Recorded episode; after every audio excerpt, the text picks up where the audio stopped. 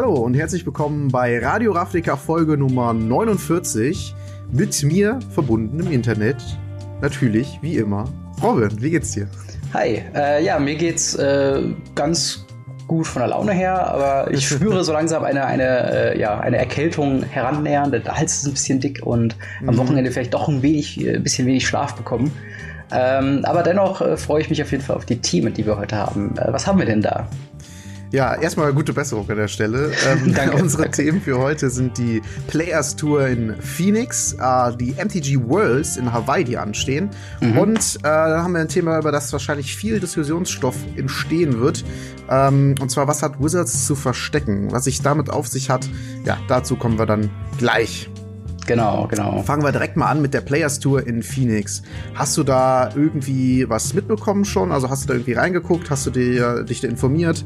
Ähm, ja, hast du da irgendwelche Erfahrungen gesammelt? Ähm, ja, also geschaut habe ich diesmal tatsächlich nicht. Ähm, hm. Ich hatte da am Wochenende, war da mit Oscars und anderen Sachen noch tatsächlich ein bisschen beschäftigt. äh, aber ja. äh, ich habe mir tatsächlich äh, so ein bisschen bei Twitter was gelesen. Ich habe unter anderem gesehen, dass auch äh, Huey, also ähm, hier äh, Jensen, wie, wie heißt er nochmal mit Vorname? Ähm, Huey Jensen, äh, auf jeden Fall William Jensen, so heißt er, ähm, in die Finale, ins Finale gekommen ist und äh, dass sowohl die Mir-Inverter als auch Lotus Breach Combo Decks äh, jetzt gerade wieder äh, ja, groß im sind, nachdem man irgendwie gedacht hatte, okay, es gibt so jetzt Tags mit, mit Agro-Decks und so weiter, die dagegen ganz gut helfen. Ähm, jetzt quasi nochmal Version 2.0 von den Combo-Decks, die für diesen Fall vorbereitet sind. Ähm, ja, aber erstmal die Frage zurückgegeben. Hast du irgendwas von dem Turnier gesehen oder gehört oder wie hast du es verfolgt? Also ich habe es nicht live geguckt, aber mir immer mal wieder Ausschnitte, wie ich es eigentlich äh, fast immer mache, wenn ich nicht so viel Zeit habe. Und ähm, ich habe mich sehr gefreut darüber, dass das halt äh, so eine Coverage äh, hat, hatte und ähm, man konnte es wieder sehr angenehm verfolgen. Es hatte irgendwie so ein bisschen das alte Grand Prix Feeling mhm. irgendwie gefühlt. Ja. Und ähm, ja, fand ich auf jeden Fall sehr schön. Und ich merke halt immer wieder, dass die, die diese Pioneer, ähm, das Pioneer-Feld irgendwie noch sehr äh, unerforscht ist, mhm. weil halt einfach nochmal Decks äh, auch tatsächlich gespielt werden, die noch nicht irgendwie ähm, gespielt worden sind, äh, Eigenbrews äh, tatsächlich recht weit kommen. Das finde ich immer super spannend. Nichtsdestotrotz altbewährte Decks sind ähm, ja auch die Decks, die gern gespielt werden und äh, trotzdem, dass, so dass der Gegner sich darauf einstellen kann, auch sehr weit kommen. Wie du schon gesagt hast, mit äh, Dimir, Inverter und äh, Lotus Breach Decks, die halt ähm, ja mit ihren Combo Decks doch sehr gut performen, was Combo Decks eigentlich oftmals sehr, ähm, wie soll ich sagen, entweder sie klappen oder sie klappen nicht und die klappen mhm. halt irgendwie überdurchschnittlich häufig. Und äh, ja, was was hältst du denn von von diesen Decks? Ähm, ja, es ist schwierig. Also ich finde die prinzipiell ähm, äh, vielleicht eher erstmal witzig. Also es ist natürlich interessant, dass man mit äh, so Twindle-Effekten, ähm, was halt äh, hier enttappt von, von Lotus vielen ermöglicht, ähm, dass man da auf jeden Fall ganz gut quasi performen kann. Es ist ein bisschen, äh, ist ein bisschen schade, dass ähm, ja das Ganze basiert immer auf, auf Selbstmill und Fay of Wishes.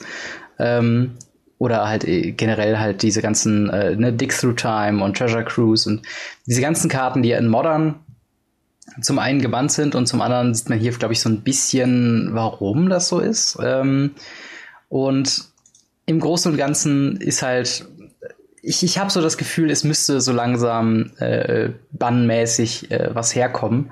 Ähm, ob es halt dann dementsprechend vielleicht äh, Dig Through Time ist oder äh, also was, was quasi beide Kombos quasi stören würde oder ob man sich den Inverter selbst nimmt für Demi-Inverter und vielleicht halt einer dieser Twindle-Effekte, also diesen Lotus Field Entap-Effekt. Oder vielleicht mhm. Jace Wield of Mysteries, was ich aber ein bisschen schade fände, weil es ist eigentlich eine ganz nette Win-Condition. Ja. Ähm, aber ich habe so das Gefühl, es wird nicht lange mehr andauern, ähm, bis wir da irgendwas sehen. Einfach ja. auch nur aus dem Grund, dass wir ähm, dass sich Wizards of the Coast ja ziemlich bewusst dafür entschieden hat, Pioneer und Modern unterschiedliche äh, Feelings zu geben, was die Play-Pattern angeht. Klar, das hast du mhm. in einer anderen Bannliste im Endeffekt schon drin, aber ähm, es, es wäre ein bisschen schade, wenn jetzt das das nächste Format wird, was äh, ja Combo dominiert wäre. Ähm, also ich finde, ich finde vor allen Dingen halt bei dem Demian Wörter Deck so krass, das ist halt eine Zwei-Karten-Kombo. Ja. Und du kann, brauchst du nicht mal genau diese zwei Karten, sondern ähm, statt dem Oracle kannst du halt auch, wie, wie, du schon gesagt hast, den Jace einfach nehmen. Und mhm. das macht's halt noch so viel konsistenter, diese, diese Kombo. Und äh, ja, das ist schon Wahnsinn. Gerade ein Format, wo zum Beispiel sowas wie äh, Force of Negation halt dann nicht drinne ist, wo du halt immer Mana brauchst, um wirklich mhm. was countern zu können, aktiv, ähm, finde ich das schon äh, ja, eine sehr, wie gesagt, krasse Combo, die wirklich überdurchschnittlich gut performt und viele Decks einfach oft nichts gegen machen können. Mein persönliches Highlight ist, dass Bun Spirits wieder in der Top 8 drin war. das ja, ist ein solides Deck sehr. auf jeden Fall. Ja, das ist halt ein faires Deck und das ist ganz gut zu spielen, glaube ich, ganz gut zu pilotieren im Gegensatz mhm. zu manchen anderen Decks. Und ähm, freut mich auf jeden Fall, dass es das so weit geschafft hat. Du hattest gerade eben auch noch ganz kurz ähm, mal schon den, den, den, den Bannhammer äh, rausgeholt.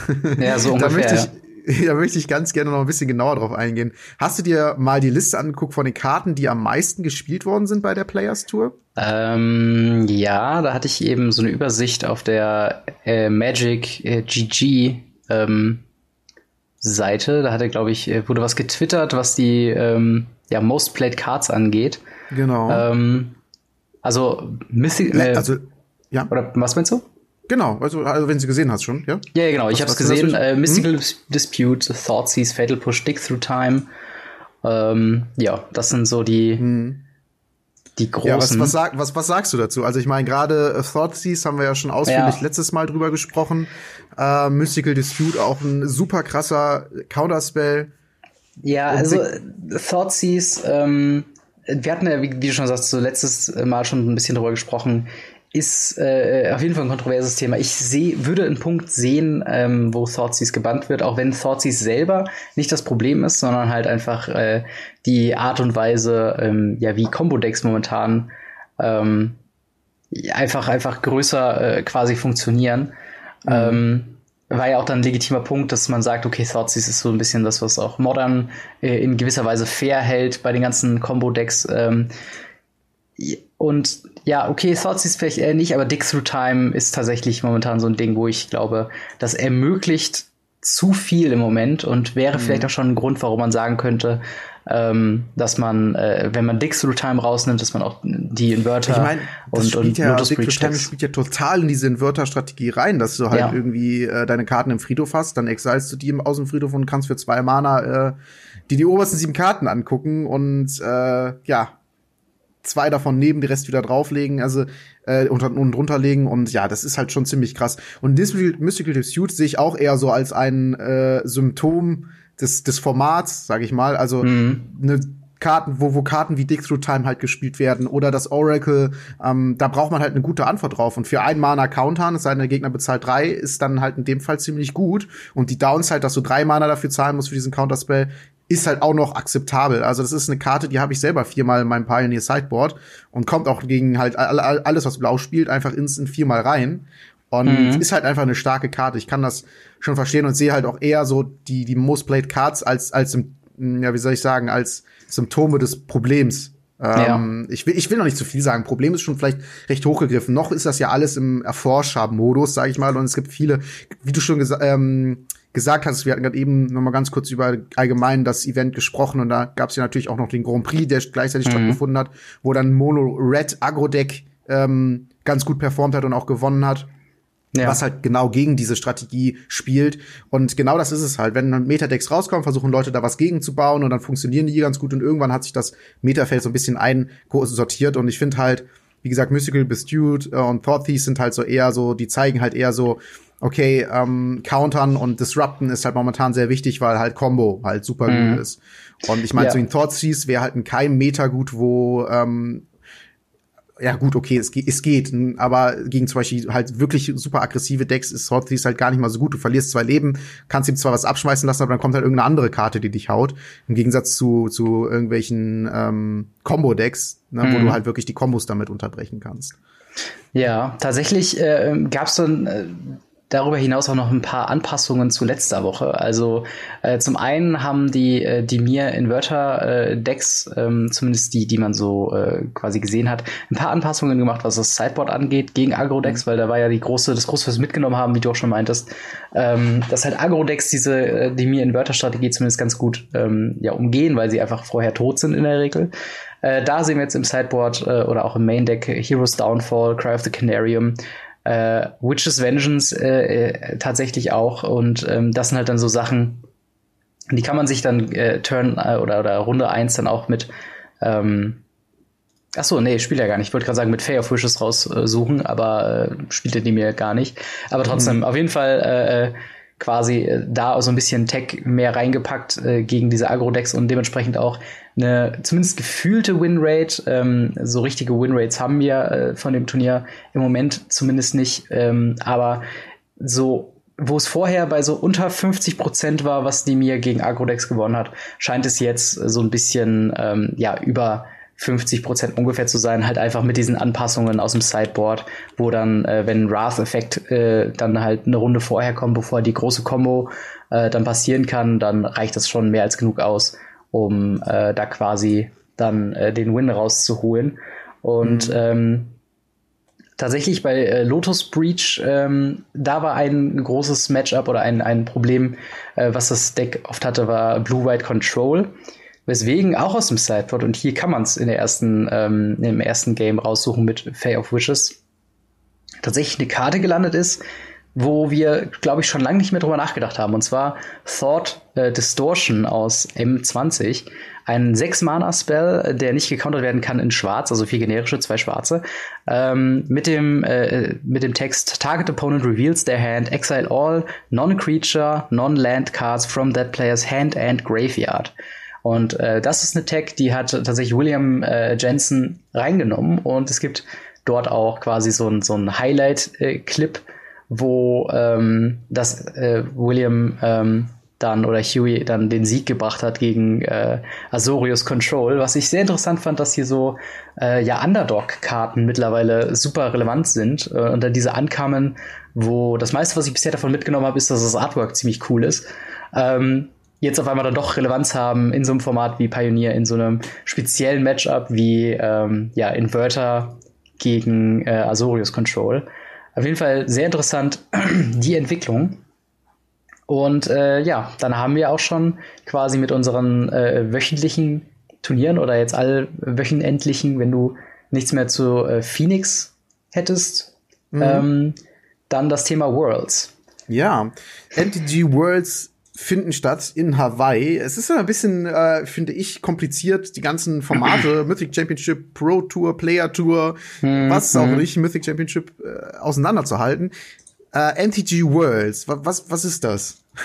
ähm, also MTG Worlds ist ähm, so jetzt mit den, mit den neuesten ähm, Ergebungen, dass wir jetzt halt dieses neue System haben, ist quasi das Endziel, was das angeht. Also mhm. ähm, MTG äh, World äh, oder der Magic World Championship äh, Cup ist ähm, quasi alle Gewinner von den äh, Mythic Championships, äh, die ja bisher Tabletop und Arena waren. In Zukunft sind es ja dann äh, ja nur noch quasi die, die Player Tour Final Champion und dann die Mythic Champion von Arena, beziehungsweise bei Player Tour Geschichten ist es ja Tabletop.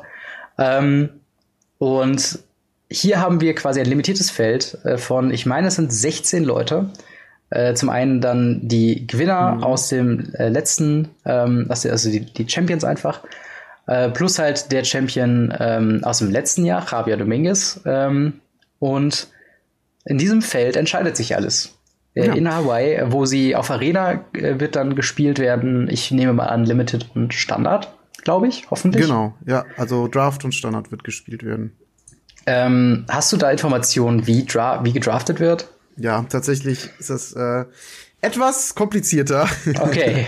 aber es, also es geht letzten Endes. Aber sie draften in Papier und dann werden die Decks, die gedraftet werden, in der Arena übertragen und dann per Direct Challenge ausgetragen. Okay. So kann man es auch machen, ja. ja. Das ist schon. Ich meine, ich denke, der Plan auf lange Sicht wird sein, das haben sie ja irgendwann mal gesagt, Eight Players Draft normal auf Arena auch anzubieten. Ähm, ja. Aber das, so weit sind sie offensichtlich noch nicht. Ja. Ähm, es gibt ja hier die Möglichkeit, seinen äh, persönlichen Champion zu picken. Ja. Und wenn man das macht und mit seinem Arena-Account verknüpft, kann man verschiedene Rewards freischalten, unter anderem auf jeden Fall eine Rare Card und die Weltmeisterschaft äh, Sleeve. Und mhm. wenn man den Winner tatsächlich pickt, dann kriegt man sechs Wildcards, die Weltmeister Sleeve und den Pokal als Pet okay, das ja. ist schon äh, ziemlich witzig. Hätte ich auf jeden Fall sehr gerne. Hast mhm. du denn einen Favoriten? Tatsächlich, äh, ich habe mir diese ganzen Trailer, die ja auch bei äh, auf dem YouTube-Kanal von Wizards of the Coast von Magic rauskommen sind, ähm, und die liefen ja auch während den äh, Player Tours äh, dieses und letztes Wochenende. Ähm, da habe ich mir tatsächlich so ein paar äh, Namen gemerkt, wo ich dachte, okay, das könnte irgendwie interessant sein. Und ich finde es auf jeden Fall spannend, wie diese Geschichte, die wir auch immer wieder ange, äh, anerwähnt haben, so von wegen, man muss eine Narrative so ein bisschen um die Leute stricken, wie das auch so langsam mhm. ne, Früchte trägt. Also wir haben mhm. zum einen äh, Autumn Burchett, ähm, sie, äh, sie, ist ja auch aus äh, England äh, zum einen, zum anderen ist es nochmal besonders, weil sie diese, diese queer ähm, ne, diese Bi-Gender-Geschichte und so weiter so äh, pusht und dafür halt eine große äh, Repräsentantin für Magic ist. Dann ähm, Matthias Leverato, eine Person, die bis quasi vor einem Jahr gar nicht kompetitiv wirklich gespielt hat und jetzt mit Arena großartig äh, gekommen ist. Dann äh, natürlich Thoralf Severin, äh, unser Mann aus Deutschland quasi, äh, der total, äh, um, um, äh, total überraschenderweise dann auf einmal in, in Barcelona äh, Mythic Championship äh, 4 gewonnen hat. Mhm. Und äh, unter anderem dann auch Arena Boys hostet auf Channel Fireball, ich mein, auch ein sehr unterhaltsames Format. Äh, dass der sogar mit dem Deck von, von äh, Christian Haug gewonnen hat. Ich glaube, das hat ja, er sich von ihm ja. geliehen. stimmt, stimmt, da war ja was, ja. genau. Ähm, dann haben wir auf jeden Fall äh, Jean-Emmanuel Deprat, äh, der quasi nur äh, quasi oder der, der, der deswegen gewonnen hat, äh, oder als er gewonnen hat und äh, quasi zu Worlds eingeladen wurde, das im ersten Moment gar nicht gecheckt hat, weil er quasi im, im Finale gegen den bisherigen Weltmeister verloren hatte bei einem äh, Mythic Championship. Und was wiederum bedeutet, wenn schon jemand qualifiziert ist für die Worlds und der würde quasi nochmal qualifiziert werden, ist das der Zweitplatzierte, der dann qualifiziert wird. Und das war ein sehr so sehr interessanter das heißt, in Moment. Dem Moment, wo der im Finale war, war er eigentlich schon safe dabei. Genau, genau. Da war halt quasi so diese Moderatorin kam halt vor und wollte ihn halt fragen, hey, wie war das Finale und so weiter. Und äh, da hat er nur so gefragt, ja, ich bin ein bisschen aufgeschmissen, bin ich jetzt eigentlich bei Worlds dabei? Und dann sieht man einfach nur, wie die Freude quasi explodiert, äh, als sie dann gesagt hat, ja, klar, du bist dabei, das ist so äh, super. Ähm, und ja, ich könnte so, glaube ich, hier komplett durchgehen. Ähm, natürlich Gabriel Nassif ist halt schon wahrscheinlich einer der besten Spieler, die es momentan gibt. Natürlich auch Andrea Mengucci. Ähm, beides sehr, sehr, sehr, sehr sympathische, auch äh, Europäer, ähm, wo ich einfach, die ich auch schon vor dieser ganzen Umstellung mit, äh, ne, wie es halt jetzt aktuell läuft, auch schon verfolgt habe. Ähm, Paulo Vito de Rosa, auch äh, ein, ein Hall of Famer, der jetzt wieder äh, mit im Spiel ist. Und so haben wir tatsächlich ein sehr großes, sehr diverses Feld ähm, mhm. von, von Leuten, die dabei sind. Und äh, ich kann mich ehrlich gesagt fast kaum entscheiden. Also natürlich so ein bisschen, ne, wenn man das aus, aus deutscher Sicht betrachtet, wäre Thoralf der offensichtliche Pick. Wenn man so ein bisschen, ähm, ja, von, von Sympathiepunkten geht, ist es irgendwie schwer, an Andrea Mengucci vorbeizukommen oder Gabriel Nasif so. Das ist ist eine schwierige Geschichte. Also hast du denn da schon Favoriten oder irgendjemand, den du da die Daumen drückst? ich meine, du hast jetzt kaum jemanden genannt, den ich nicht auch nennen würde.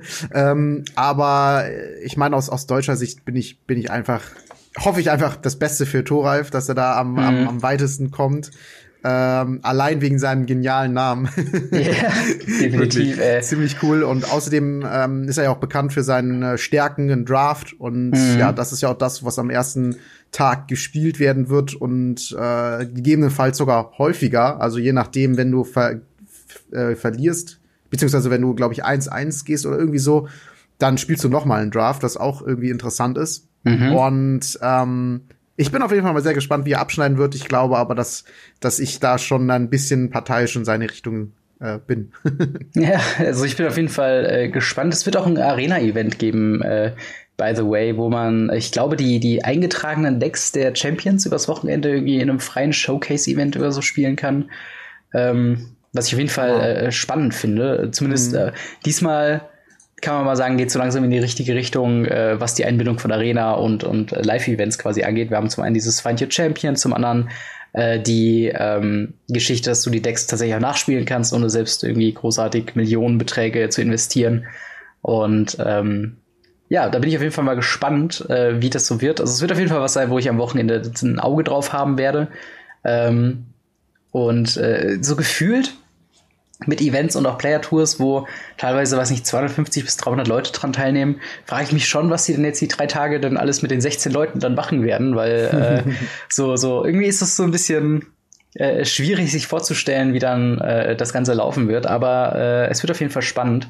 Äh, und hoffentlich, wir drücken definitiv die Daumen, äh, dass es nicht äh, wieder in ja, technischen Schwierigkeiten auch enden wird, wie sie es beim letzten Mal äh, mit mhm. der Mythic Championship hatten. Also das wäre, glaube ich, das Schlimmste für das äh, größte Magic-Event, oder zumindest soll es ja so werden, das größte äh, Magic-Turnier dann überhaupt. Ähm, von den Decks her, was erwartest du denn da? Wir haben jetzt die letzten Wochen sehr viel über Pioneer geredet, aber mm. mal gesehen auf Standard, was, was erwartest du denn da für das Schwierig, schwierig, schwierig. Ich äh, verfolge das Ganze so ein bisschen auf Twitter, wie alle sie gegenseitig schreiben, ey, ich möchte jetzt endlich mal die wissen, welche Decks gespielt werden und ja. äh, dann schreiben halt die Pros sich gegenseitig, ja, ich will mal wissen, was du hast. Ach, wenn du mir eine persönliche Nachricht mit deinem Deck schickst, schicke ich dir eine persönliche Nachricht mit meinem Deck so ungefähr. Ja. Und das finde ich schon ziemlich lustig. Ähm, was erwarte ich? Also ich erwarte tatsächlich zum Beispiel Mono Schwarz eher weniger. Das ist ja mhm. was im Vorfeld äh, klar mit dem Grey Merchant direkt halt die Diskussion aufgekommen ist, hey, ähm, das ist doch ein cooles Deck bestimmt. Das erwarte ich tatsächlich eher weniger. Ähm, ich denke, dass das tatsächlich Control wieder ein, ein, ein Ding sein wird. Ähm, aber es ist, es ist schwierig. Die Pros denken sich tatsächlich immer wieder was eigenes aus, um möglichst weitläufig abgedeckt zu sein. Und man darf auch nicht vergessen, dass letzten Endes das so bei den Worlds eine ganz andere Art von Meta herrscht als im Local mhm. Game Store oder sogar auf einem ähm, auf einem kompetitiveren Turnier wie zum Beispiel die Card Market Series, weil halt die wirklich explizit gucken, welche Leute sind das, wo liegen die ihre Stärken, wie kann mhm. ich dagegen vorgehen, wie baue ich mein Sideboard dagegen und die haben auch eine ganz andere Art zu denken ähm, und zu spielen. Und das ist halt, wie gesagt, ein ganz andere Meta. Und ich, deswegen ist auch immer so eine Sache. Ein Deck von einem Profi zu kopieren und dann im LGS zu spielen, ist immer so eine Sache und funktioniert nicht immer ganz so gut, weil, wie gesagt, ähm, gerade auch das Sideboard und sogar teilweise das Mainboard auf das aktuelle Turnier halt einfach auch ausgerichtet ist. Und mhm. ähm, ich bin auf jeden Fall sehr gespannt, was da letzten Endes gespielt werden wird. Ich denke, es wird irgendwas mit Simic dabei sein. Äh, da gehe ich ja. Äh, sehr stark von aus. Und äh, ja, bin ansonsten mal gespannt. Hast du da irgendeine äh, Idee? Ich meine, Uro ja. wird, glaube ich, eine Karte sein, die wird gespielt werden. Ich habe tatsächlich so ein bisschen, äh, ich habe mich jetzt schon länger nicht mehr mit dem Metagame im Standard äh, auseinandergesetzt, aber jetzt gerade, wenn ich noch mal so reinschaue, äh, wir sehen äh, in der Top äh, 10 auf jeden Fall noch äh, Simic Ramp etwas weiter runten als das, was ich äh, quasi gedacht hätte. Dafür aber Tima Reclamation ist so ein Deck, äh, was, glaube ich, mhm. mit Tassas äh, Intervention tatsächlich nur an neuer Stärke gewonnen hat. Und da ist auch tatsächlich Uro dann mit drin. Also ich würde auf jeden Fall mit einer Überperformance von Uro, Titan of Nature's Wrath, auf jeden Fall mal rechnen. Einfach nur, weil ähm, ja, die Karte ist hat so viel Text drauf und äh, ist äh, so stark. Die ist einfach gut, die ist einfach wirklich gut. Genau, ähm, vielleicht wird das halt äh, auch zur Folge haben, dass äh, aktuelle Meta-Game ähm, ja, Top-Karäter, also Mono Red Agro ist hier mit zwei verschiedenen Listen quasi direkt vertreten. Dann Osiris Control hast du schon gemeint. Äh, genauso wie die Junt Food bzw. Raktos Aristocrats äh, Geschichte. Ähm, das, das, ich, ich glaube, das wird ein bisschen aufgemischt werden auf jeden Fall. Ich mm. glaube, es wird sehr viel. Ich glaube, Mono, glaub, Mono Weiß wird, glaube ich, würde ich fast behaupten, einmal mit dabei sein, ist so meine Vermutung. Anstatt ja. halt Mono Schwarz, aber als Außenseiter. Und Simic wird ein paar Mal dabei sein. Dann vielleicht einmal Mono, Mono Red. Timo Reclamation kann ich mir gut vorstellen. Ansorios Control hm. ist immer ein Evergreen fast schon. Ja, ja. gerade also lang Teferi halt im, im Standard drinne ist und auch gerade gegen zum Beispiel Timo Reclamation, wo dann eine Tasse Intervention halt nicht rein äh, geflasht äh, bzw. geinstant speed werden kann. Hm. Ähm, und ja, bin ich mal auf jeden Fall letzten Endes sehr gespannt. Äh, an der Stelle kann ich auch noch mal sagen, dass ich äh, für die Worlds in Berlin sein werde und äh, auf dem Kanal von Splatterman wird das Ganze in einer offiziellen Studioproduktion in Deutsch quasi gestreamt und da bin ich als Magic-Experte und äh, freue ich mich auf jeden Fall sehr, dass ich da dabei sein kann und das Ganze kommentieren kann. Das wird sehr, sehr witzig werden. Also schaltet gerne ein, wenn ihr da Zeit habt. 20 Uhr, glaube ich, geht das Ganze los bis äh, ungefähr 2 Uhr nachts, freitags hm. bis Sonntag halt. Und ähm, im Bestfall seid ihr dann sogar vielleicht in eurem LGS, wenn er sich dafür angemeldet hat für die Watch Party. Und äh, denn dann könnt ihr sogar eine Promo abstauben, falls sich eu euer LGS dafür angemeldet hat. Ähm, ich bin auch nicht ganz sicher, ob das auch wirklich in Deutschland geht, aber mein, also der der Besitzer vom meinem LGS, also aus dem Fischkrieg, der hat gesagt, äh, dass er sich theoretisch dafür anmelden kann. Aber bei ihm weiß man nie so mhm. genau, was, was Magic-Turniere angeht, ob er da immer den, den aktuellsten Riecher hat. Ähm, ja, im Zweifel halt einfach nochmal nachfragen, wie es bei euch im genau. LGS aussieht. Ich habe tatsächlich äh, nochmal kurz zu meiner Einschätzung. Ähm, es gibt, glaube ich, so ein paar Karten, auf die ich ähm, schauen würde. Zum einen, glaube ich, ein großer Part des Metas wird tatsächlich Dream Trawler sein. Also ein bisschen die Karte, die mhm, definitiv. Äh, Azorius Control sehr krass äh, bewegt hat. Dann äh, tatsächlich Ember Cleave, glaube ich, wird nach wie vor ein großes Thema sein. Und Leyline of the Void. Weil wenn wir uns alle Sachen angucken, die wir hier haben, sehr viel Graveyard-Geschichten. Man könnte äh, äh, Rakdos Aristocrats und äh, Uro ausschalten mit Leylines, vielleicht sogar Main Deck. Also tatsächlich, je länger ich mich hier mit beschäftige, desto ähm, ja, interessanter könnte das hier tatsächlich werden. Und im Großen und Ganzen, glaube ich, ist das anpassungsfähige Deck äh, das, was am Ende tatsächlich gewinnen wird. Ähm, und ich sehe das momentan, ich, ich also ich glaube, wenn ich schätzen würde, ist Sultai. Sultai könnte, glaube ich, so eine Farbkombination sein, die sehr vieles abdeckt und ähm, mhm. auch mit sowas wie Casualties of War zum Beispiel ähm, ja, sehr viel auch loswerden kann. Äh, und ich glaube tatsächlich, dass da ähm, noch einiges äh, kommen wird. Ob das dann RAM-Strategie sein wird oder eine Midrange-Strategie, die nehmen sich ja dann im Endeffekt noch nicht, gar nicht so viel. Ähm, ja, bleibt auf jeden Fall äh, spannend, wie es äh, da äh, läuft. Und ich denke immer, ich werde auf jeden Fall einschalten, auch in den deutschen Stream auf jeden Fall und da schauen, wie du dich so machst beim Kommentieren. Also äh, das ist ja dann mal eine spannende äh, Geschichte. Und ich bin gespannt, wie du es dann halt äh, erzählst, wie deine Eindrücke dann aus Berlin denn dann waren. Ja, ich freue mich auf jeden Fall sehr darauf und ähm, ja, werde definitiv davon berichten. Spätestens in der nächsten Folge. sehr gut, sehr gut. Ja, weiter geht's zu äh, einem etwas kriterischen Thema genau. für heute. Und zwar, was hat Wizards zu verstecken? Das haben wir ja am Anfang so ein bisschen angeteasert. Wir mhm. haben ähm, ein Post, wir sind auf einen Post gestoßen von äh, Frank Carsten, der äh, geschrieben hat, dass er, er arbeitet für Channel Fireball und er hat geschrieben, dass er nicht mehr äh, erlaubt, also ihm ist nicht mehr erlaubt, alle äh, Decklisten zu teilen, ähm, die äh, auf den Events, auf den Grand Prix äh, gespielt werden, äh, sondern halt nur noch die von der Top 8. Hm. Und äh, ja, das, das sind natürlich wilde Spekulationen drüber entstanden. Warum? Warum äh, wollen, wollen, wollen, oder warum will Wizards nicht, dass wir ähm, diese ganzen Daten haben? Mhm. Ähm, und äh, ja, darauf hinaus, äh, beziehungsweise darauf aufbauen, wollen wir dann noch mal ganz kurz über die äh, BNR-Announcements sprechen, die es ja so in dem Sinne nicht mehr gibt und äh, das Thema kein NMSRP mehr, ähm, wo wir ja auch schon vor etwa etwas äh, längerer Zeit drüber berichtet haben. Und aber erstmal kurz zu dem Punkt äh, Frank Carsten. Hast du irgendwie eine Vermutung, warum das nicht mehr sein darf? Mm, ich habe mir das tatsächlich selbst äh, gestern Abend gefragt, als wir dann die äh, Nachricht dann auch gelesen haben. Oder es wird ja auch ein bisschen, hat er ein bisschen Bass bekommen in der in der Magic Community. Und äh, tatsächlich lief gestern ein Livestream von äh, MTG Goldfish von Saffron Olive und äh, habe ich mir abends noch angeguckt und habe ihn einfach mal gefragt, was denn seine Meinung dazu ist. Und er ist ja schon ein bisschen länger dabei, ist auch ein sehr analytischer Typ, der auch äh, für Channel, äh, nicht für Channel Fiber, aber für MTG Goldfish sehr viel über Winrates und, und all sowas halt redet und eben auf diese Daten auch angewiesen sind.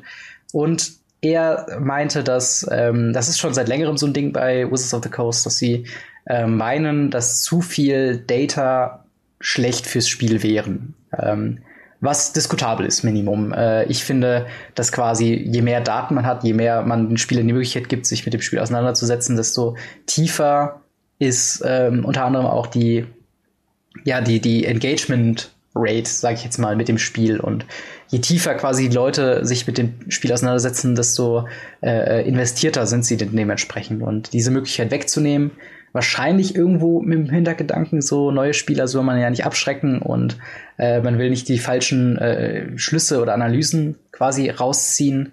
ähm, wenn man zum Beispiel einen Grand Prix hat oder wenn wir zum Beispiel sagen, okay, äh, Players Tour Phoenix, die mir Inverter äh, ist so und so, hat so und so häufig gewonnen gegen diese und diese Decks. Was bedeutet das für, für fürs Format? Ist es ein gelöstes Format, wo jetzt noch das eine Deck gewinnen kann und so weiter? Ähm, also ich, ich sehe die Gefahr, auf die, glaube ich, Wizards of the Coast hin will, was das angeht. Ich glaube aber, dass das nicht die richtige Herangehensweise ist und schon gar nicht ähm, ja in einer Art und Weise, wo man sagen kann, hey, ähm, also ich finde es halt nicht cool. Und wie du schon eben meintest, das zieht sich so ein bisschen mit mehr Sachen ähm, durch, wo man, wenn man es allgemein beobachtet, man so ein bisschen das Gefühl hat, dass Wizards äh, irgendwas verstecken will. Also ähm, wir hatten ja keine planmäßigen BNR-Announcements mehr äh, und das hat sich halt jetzt gezeigt nach dem Turnier. Wir haben über Bannings auch selbst geredet, was könnte da in Frage kommen. Und anstatt wie früher, wo man auf den Kalender guckt, okay, die nächste Ankündigung ist jetzt da, Mhm. Ähm, warten wir einfach mal ab, was passiert. Ging halt jetzt Twitter los und äh, Content Creator wurde angeschrieben und Wizards wurde angeschrieben, hey, macht ihr eine Ankündigung, zu wann muss ich mich darauf vorbereiten? Und im Endeffekt äh, haben sie dann angekündigt, dass es keine Ankündigung geben wird und dass sich auch nichts ändern wird an dieser Planungsgeschichte, was mhm. dann auch wieder ist halt schwierig dann auch zu sagen, okay, wird es dann nächste Woche kommen? wenn dann auch kein Pionierturnier mehr stattfindet, wird man die Daten weiter analysieren. Wie geht's da weiter? Und das ist halt so ein bisschen, ähm, wird man oder werden wir auch als, als Spieler im, im Unsicheren gehalten und das ist tatsächlich was, was ich bedenklich finde und, und diese Schritte, dass das jetzt auch nicht in der offiziellen Ankündigung kam, sondern halt über diesen Tweet, wo äh, hier Frank Carsten halt sich erklärt hat, warum es jetzt keine, also warum es halt nur die Top 8 Decklisten geben wird von den Grand Prix äh, und hat eben keine äh, weiteren äh, Rate-Analysis, ähm, ja, ist es halt äh, schwierig und ähm, ich bin gespannt, wie es da weitergeht. Aber wie ist denn deine, deine Meinung zu dem ganzen Thema? Ja, also äh, auch sehr zwiegespalten. Erstmal zu dem äh, zu dem Thema, dass halt die Analysedaten nicht mehr gepostet werden sollen. Ähm, ich habe ein bisschen das Gefühl, dass sie halt wirklich versuchen, dass äh, dies ein bisschen alles ein bisschen, wie soll ich sagen, dass versucht wird, dass nicht für alles direkt die optimale Lösung da ist und mhm. dass nicht direkt ein Mob entsteht, der sagt, hier, das Deck nimmt Überhand, ähm, da muss was gebannt werden. Ich habe das Gefühl, die wurden in letzter Zeit schon sehr stark dazu gedrängt, Dinge zu bannen. Ich spreche noch mal dazu zum Thema Oko. Mhm. Ich kann verstehen, dass, äh, dass äh, Oko gebannt wurde und ich äh, finde das auch absolut richtig. Aber ich habe trotzdem das Gefühl, dass sie sich da in so eine kleine Ecke gedrängt gefühlt haben und ähm, das wirklich dann machen mussten irgendwann, weil der Mob halt immer größer wurde. Mhm. Was natürlich verständlich ist. Ne? Ich will jetzt nicht darauf eingehen, dass es irgendwie blöd war, Oko zu bannen oder so, sondern einfach nur aus der Sicht von denen, wie sich das vielleicht angefühlt haben muss. Ähm, und ich glaube, sie hätten den Oku gerne länger äh, in den Formaten gelassen, um ehrlich zu sein. Einfach, äh, weil sie sich ja schon was dabei gedacht haben, den halt reinzubringen. Nichtsdestotrotz, ne, wurde das halt dann durch die ganzen Daten auch unterfüttert und gesagt, hier schaut mal, ne, der wird so oft gespielt, der muss doch mhm, jetzt mal weg, mhm. der ist viel zu gut. Und ich glaube, dass sie so ein bisschen versuchen, ähm, dadurch, dass halt solche Daten nicht mehr so so krass veröffentlicht werden, dass dass das halt nicht mehr so eine Art Mob entstehen kann, weil halt keine Daten zum Hinterfüttern da sind. Ist natürlich ein bisschen fragwürdig, ähm, wenn das der Fall sein sollte. Andererseits führt es vielleicht dazu, und das ist meine Hoffnung, dass diversere Decks entstehen, weil sich die Leute halt nicht nur nach der Top 8 richten, beziehungsweise nach der, nach den Decks, die einfach am meisten gespielt werden und am besten performt haben, sondern halt einfach sich überlegen, äh, was finde ich cool zu spielen. Wie zum Beispiel momentan es ein Pionier der Fall ist, wo halt wirklich ab und zu noch neue Decks auftauchen, die noch gar nicht so mhm. gespielt worden sind. Und ich glaube, das ist so ein kleiner Testlauf. Und ich hoffe, dass es in die Richtung geht und auch positiv verläuft und nicht negativ. Nichtsdestotrotz, äh, wenn es negativ verläuft, weiß ich ganz genau, die Magic Community lässt sich sowas nicht gefallen und steht auf und sagt, hey, wir wollen das nicht. Und dann äh, wird das, denke ich mal, auch wieder kommen, falls es halt einen negativen Verlauf nehmen wird. Ja. Ähm, zu den, zu den BNR-Announcements kann ich auch noch etwas Kleines Positives abgewinnen, auch wenn es, äh, ähm, ja, ich finde trotzdem negativen äh, Seiten überwiegen. Also negativ natürlich, wir haben keine Ahnung mehr, wann was gebannt wird, sondern es kommt einfach irgendwann ein Announcement, hey, demnächst kommt ein Announcement und dann wird eventuell was gebannt. Beziehungsweise wenn das Announcement kommt, wird ja definitiv was gebannt. Was ja, auch wieder ja. so ein kleine, kleines Problem in sich birgt, weil dann wird angefangen zu spekulieren und wenn dann mhm. Leute wieder wissen, was gebannt wird und was nicht, manipuliert das natürlich auch enorm den Markt. Und da muss man natürlich auch darauf achten, dass da nichts irgendwie nach außen dringt ähm, ja. von den Bannings her. Und wie gesagt, wenn dann die das Announcement zum Banning kommt, ist natürlich super kritisch äh, zu sehen, wie die Entwicklung ist. Ich hoffe dann nicht, dass das irgendwie ein Monat vorher ist, dieses Announcement, weil dann wirklich alle wissen, in einem Monat wird irgendwas gebannt, sondern ich hoffe halt einfach, dass es ein paar Tage vorher ist, damit es halt dann auch schnell passiert und damit ähm, äh, nicht irgendwie zu groß auf dem Markt spekuliert wird. Das fände ich irgendwie blöd. Ja. Das Positive, was ich dem abgewinnen kann, ist, sie haben halt die Möglichkeit, schneller zu reagieren, zu sagen, äh, oh, das ist aber jetzt gar nicht so, wie wir uns das vorgestellt haben. Dann äh, machen wir mal ein Announcement und morgen kommt ein Bann.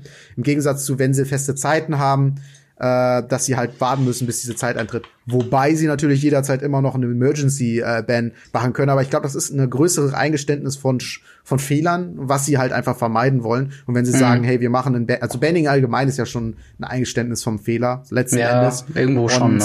ähm, deswegen ist schon, ja, ist schon blöd, wenn sie es halt generell machen müssen. Und ich, ich, ich ähm, finde, dann halt diese, dass sie reagieren, ein bisschen schneller reagieren können, ohne eine größere Schuldeingeständnis zu haben als bei einem Emergency Ban, ist halt nicht schlecht und das ist auch das einzig Positive, was ich so im, so im Hinblick darauf äh, ab, äh, ja, den ganzen, mhm. wie soll ich sagen, ähm, abgewinnen kann. Im Gegensatz dazu, wenn wir halt feste Zeiten hätten, wo wir uns dann halt explizit nachrichten könnten und äh, ja dann genau wissen, okay, dann und dann kommt ein Banning oder muss ich mich drauf einstellen und eventuell muss ich mein Deck nochmal umstellen, bevor ich jetzt auf das Turnier gehe. Mhm. Ja. Und das gleiche zieht sich ja durch beim MSRP. Da haben wir ja schon früher mal drüber gesprochen. Das genau. ist ja quasi kein, also MSRP ist quasi keine unverbindliche Preisempfehlung, wie man es in Deutschland kennt. Also ja. eine äh, Empfehlung vom Hersteller, ähm, verkauft zu dem Preis und ihr macht halt einen, einen akzeptablen Gewinn, sodass sich das für euch lohnt.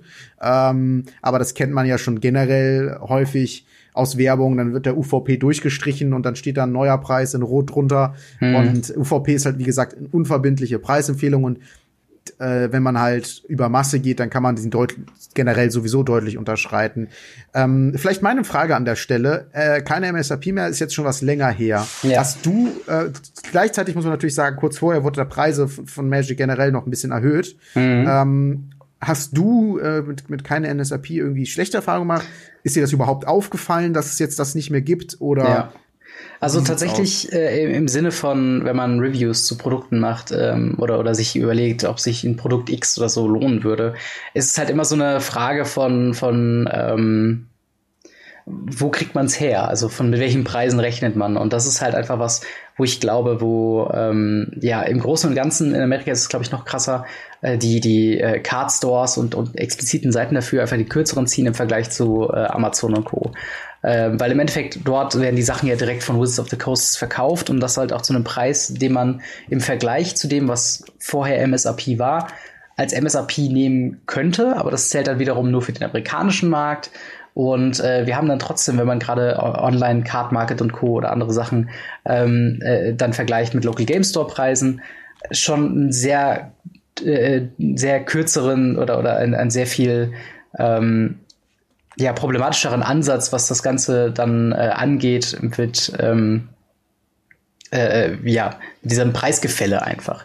Mhm. Und äh, das ist einfach was, was ich äh, mochte bei äh, MSRP. Quasi, man hatte so ein, so ein ähm, ja, man hatte einfach einen einfachen äh, Preis, an dem man sich richten konnte und dieses Produkt kommt raus oder ein Booster kommt raus und das ist der Preis, der veranschlagt würde. Wenn es günstiger ist, ist es super und wenn es höher ist, ist es halt, fällt es halt mhm. quasi ähm, dann äh, weg. Und das ist halt einfach was, wo ich halt irgendwie denke, ähm, dass das ist halt irgendwie äh, einfach äh, problematisch und ich finde es halt, der, der Hintergedanke dahinter, warum ich das jetzt mit in diesen Wasser Wizards versteckten Thematik mit reinpacken wollte, ist, dass es immer, meiner Meinung nach, schwierig ist, wenn jemand, der mir ein Produkt verkauft, die Preise nicht transparent hält und warum sie so mhm. sind und so weiter und so fort. Und im Endeffekt ist es für uns halt, wir, uns werden Informationen vorweggenommen. Wir haben nicht mehr diesen Vergleichswert von vorher. Wir werden ein bisschen im Ungewissen gelassen, was ich ähm, als Zeichen dafür sehen würde, dass äh, gerade das Ganze so ein bisschen droht, instabil zu werden. Mit halt äh, Booster kosten in diesem Laden so viel, in dem anderen Laden so viel oder auf Amazon so viel und der bei Channel Fireball so viel. Mhm. Und ähm, das finde ich eine prinzipiell ja, schwierigere Situation einfach, weil man sagt, okay, ähm, das, das sollte das einfach nicht geben. Ich meine, wenn du äh, wenn du das um, äh, umrechnen würdest in, in quasi Videospielsachen, eine Konsole, eine Switch kostet immer ungefähr dasselbe. Vielleicht hast du hier mal eine, eine Prozentgeschichte mhm. mal drin und da mal nicht. Aber mittlerweile haben wir quasi noch mehr Variation, einfach was die Preise angeht. Und das Ganze einfach nur, weil sich Wizards entschieden hat, so muss man es halt leider nochmal sagen, eben uns diese Informationen äh, nicht mehr zu geben. Und dasselbe halt mit den BNR-Announcements. Es ist halt eine große Verwirrung gerade mit drin, wo die Leute nach einem großen Turnier fragen, und wollt ihr irgendwie darauf reagieren? Kommt dann die Ankündigung, dass sie keine Ankündigung machen werden. Auf der anderen Seite, wenn es eine Ankündigung gibt für eine Ankündigung, dann fragen sich alle, okay, wenn ihr aber die Ankündigung macht, dann könnt ihr doch auch jetzt schon sagen, was gebannt wird oder nicht. Und mhm. im Endeffekt ist es so ein bisschen sich ins eigene Knie schießen von Wizards of Coast Seite, zumindest was, wie ich das sehe. Denn ähm, ich glaube, so hinterlässt man tatsächlich nicht wirklich zufriedene Spieler und zufriedene Kunden, ähm, wenn man weitestgehend und immer wieder quasi äh, Informationen entzieht. Ähm, ja. Aber wie siehst du das denn in Bezug auf MSRP? Also ich muss persönlich sagen, ich habe da überhaupt nicht mitbekommen, dass, also ich habe es natürlich mitbekommen, weil wir darüber berichtet haben, aber persönlich gespürt habe ich es nicht, dass dieser diese unverbindliche Preisempfehlung weggefallen ist. Ähm, ich habe halt meine Seiten und halt im LGS, äh, wo ich meine Produkte kaufe. Mhm. Und da hat sich der Preis halt nur angepasst, nachdem der Preis einfach generell erhöht worden ist und seitdem ist er halt da relativ flexibel und dadurch, dass wir halt ein ja eine würde ich sagen recht gut funktionierende Marktwirtschaft haben, regelt sich der Preis so ein bisschen selber. Beispiel Collectors Displays von Theros sind nicht so gut angekommen, sind von 240 mhm. Euro im Vorverkauf, wo ich schon gedacht habe, okay, das ist preislich in, in Ordnung, also ne, im Sinne von ja, das ist ein anderes Thema. Premium-Produkte haben wir ja schon drüber gesprochen, ja. aber ist ein Preis, den ich bezahlen würde, um es auf dem Kanal aufzumachen, vielleicht so formuliert. Mhm. Ähm, runtergefallen auf 190 Euro, weil es sich halt einfach nicht verkauft hat und offensichtlich ähm, haben sie halt trotzdem noch äh, Gewinn damit gemacht und wie gesagt, das hat sich halt geregelt, die Leute wollten es nicht so in der, in der Menge, in der es angeboten worden ist und deswegen haben sie halt äh, den Preis halt dementsprechend angepasst. Und Aber der Preis haben hat sich ja irgendwo ihren wie bitte? Äh, ich, ich ganz kurz mal dein, dahin einhaken, weil das finde ich einen interessanten Punkt. Äh, aber der Preis hat sich ja nicht überall gleich angepasst oder hast du das hm. durchgehend beobachtet, dass nee, alle definitiv nicht. Also es gibt die Stores, die sind bei ihrem Preis geblieben. Ich denke mal, die ja. haben ihre Kalkulationen und äh, wollen das dann halt auch gerne zu dem Preis verkaufen. Mhm. Ähm, nichtsdestotrotz ist es halt so, dass ja, worauf, worauf wollte ich hinaus? Sorry, ich wollte dich nicht, ich wollte dich jetzt nicht so rausbringen, aber ich es nicht so schlimm. Also was, was ich sagen wollte, ist, dass die Preise halt dementsprechend, also sie haben ja auch irgendwo ihre Einkaufspreise mhm. und das ist dann letzten Endes halt so die Kalkulationen, die die machen müssen. Das einzige, was halt wegfällt, ist, dass äh, sie gesagt bekommen vom Hersteller, ähm, hier, das ist dein Einkaufspreis und zu dem Preis solltest du es verkaufen, sodass du guten Gewinn machst.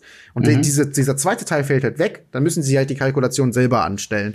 Das führt halt dazu, wie du schon gesagt hast, dass verschiedene Seiten verschiedene Angebote haben. Das ist irgendwie so ein bisschen, bisschen blöd und gerade da sehe ich auch einen kritischen Punkt, denn für Einsteiger ist es total uneinsichtig. Mhm. Und ich kann mich dran erinnern, dass ich ganz am Anfang gar nicht wusste, wo man so Magic-Produkte kaufen kann. Und dann habe ich mich zum Beispiel bei Amazon mal mit eingedeckt. Und da kann ich auch verstehen, dass dann die Preise teilweise total abstrus sind und du auf einmal irgendwie, keine Ahnung, 150 Euro für ein Standard-Display bezahlst, weil äh, entweder die Leute da keine Ahnung haben äh, die das da reinstellen, weil sie halt kein MSRP irgendwie bekommen haben und dann äh, rechnen die einfach Einkaufspreis mal drei oder so.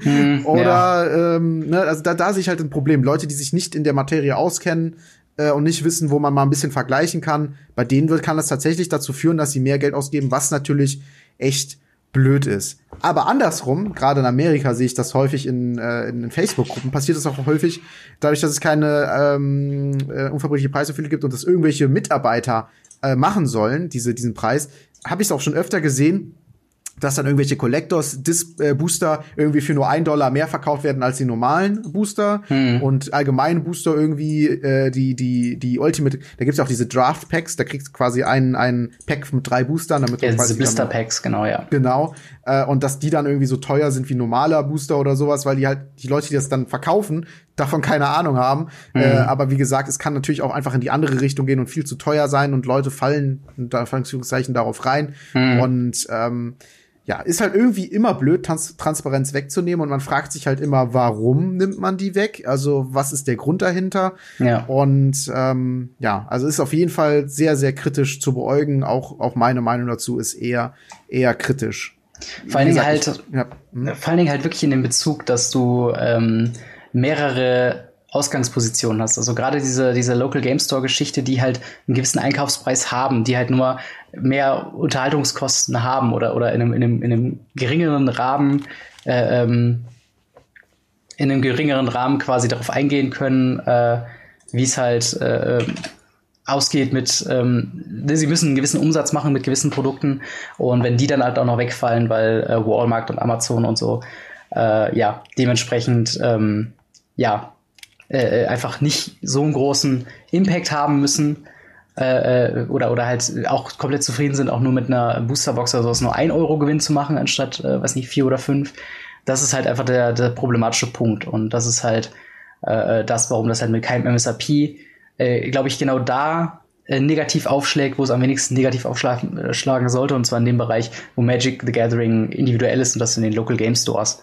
Ähm, mhm. Und das ist halt einfach das, der, der Punkt, wo ich halt äh, dann denke, okay, für den Endkonsumenten vielleicht sogar ja, eine, eine größere oder eine bessere Sache, weil man muss sich halt dann, ne, man geht einfach dahin, wo es am günstigsten ist. Auf der anderen Seite geht man dann wahrscheinlich eher nicht in den Local Game Store und ähm, kauft dann dort die Sachen ein, äh, zu dem, also um halt auch die Local Game Store zu unterstützen. Und das macht das System, was glaube ich die, die ganze Geschichte, ähm, äh, um das Thema vielleicht auch abzuschließen mit dem, was hat Wizards zu verstecken, ähm, einfach meiner Meinung nach unstabiler macht. Also Informationen werden an verschiedenen Punkten weggenommen. Ähm, wir wissen nicht mehr so viel, wie wir vorher wissen. Alle fragen sich, warum jetzt auf einmal der Schritt. Es gibt keine wirkliche offizielle Ankündigung, gerade was halt auch diese Turnieranalyse-Geschichte angeht. Man muss halt nur vermuten.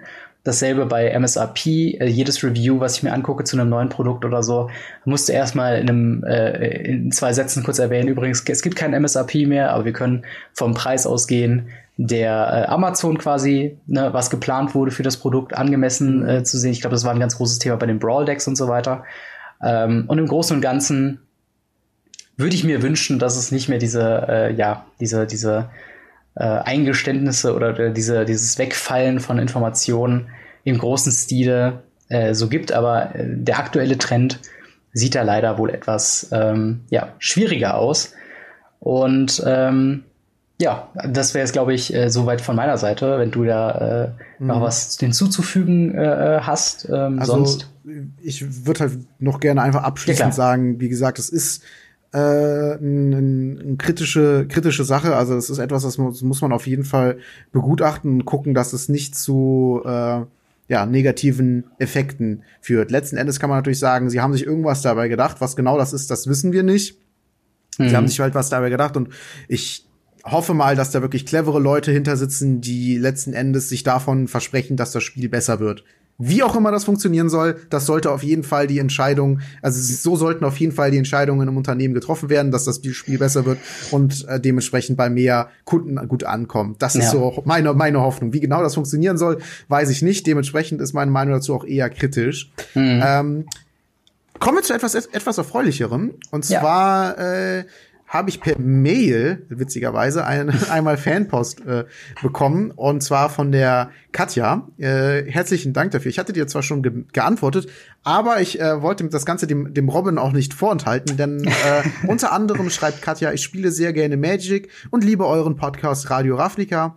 Und äh, weiterhin äh, schreibt sie noch ein paar Dinge über Limited und äh, über über meinen Kanal im Generellen und schreibt aber ein PS noch rein. Ich soll auch viele Grüße an Robin ausrichten in Klammern Gamery und das habe ich jetzt an der Stelle getan. Ja. viele Grüße vielen, von der Katja. ja, vielen vielen Dank Katja. Äh, freut mich auf jeden Fall, dass du äh, so viel Spaß an unserem Podcast hast. Ich hoffe, das ändert sich in nächsten Zeit erstmal nicht. Wenn schreibst du uns wieder, dann machen wir wieder anders, wie es vorher war. Und äh, sie hat uns auch eine eigene Karte äh, erstellt, uh. die, die äh, äh, seht ihr jetzt auch eingeblendet. Radio Ravnica ist ein äh, Vier-Mana Legendary Enchantment, was grün und weiß kostet, was mich persönlich sehr freut. Ja. Ähm, und sagt, at the beginning of your upkeep, you may pay uh, green white. If you do, put a 1-1 counter on up to two creatures you control.